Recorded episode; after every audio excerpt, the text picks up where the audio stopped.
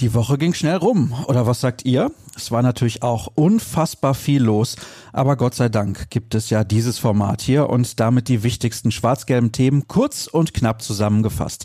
Und damit willkommen zu BVB Kompakt, präsentiert von Zurbrüggen. Alles für ein gutes Zuhause.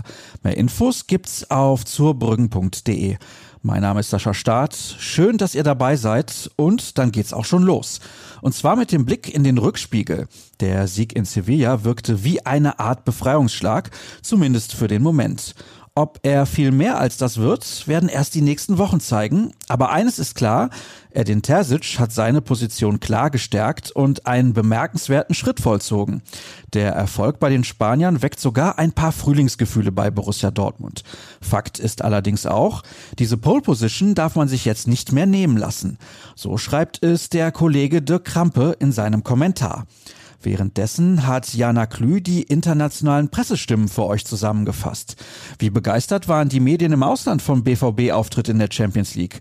Die Antwort findet ihr auf unserer Internetseite.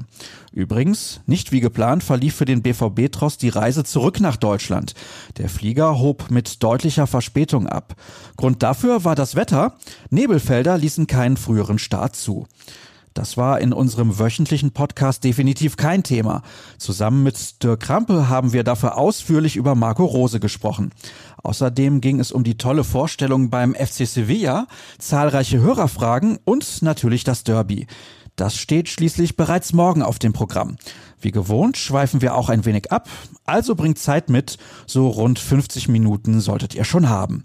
Dann habe ich noch zwei Meldungen von den Amateuren für euch. Die zweite verliert am Saisonende leider einen ihrer absoluten Schlüsselspieler. Thailand Duman hat sich großartig entwickelt und das ist anderen Clubs nicht entgangen. Für ihn geht es im Sommer zum ersten FC Nürnberg. In 19 Partien der aktuellen Spielzeit bringt er es auf starke elf Treffer und acht Vorlagen. Diese Nachricht wird Ingo Preuß ebenso wenig begeistert haben wie eine weitere Spielabsage.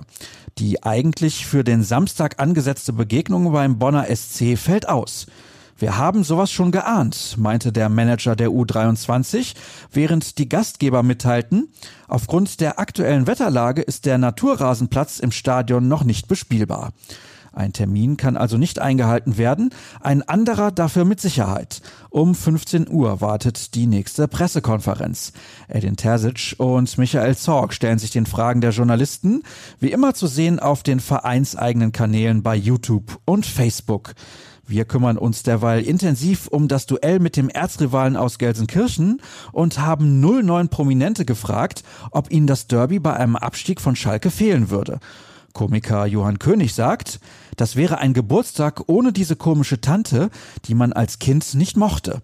Im ersten Moment denkt man, wie schön, dass sie nicht mehr da ist. Und dann fehlt sie einem doch ein bisschen. Einfach auch als emotionaler Blitzableiter.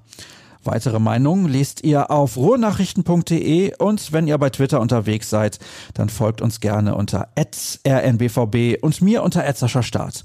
Euch einen stressfreien Tag und einen guten Start ins Wochenende. Bis morgen.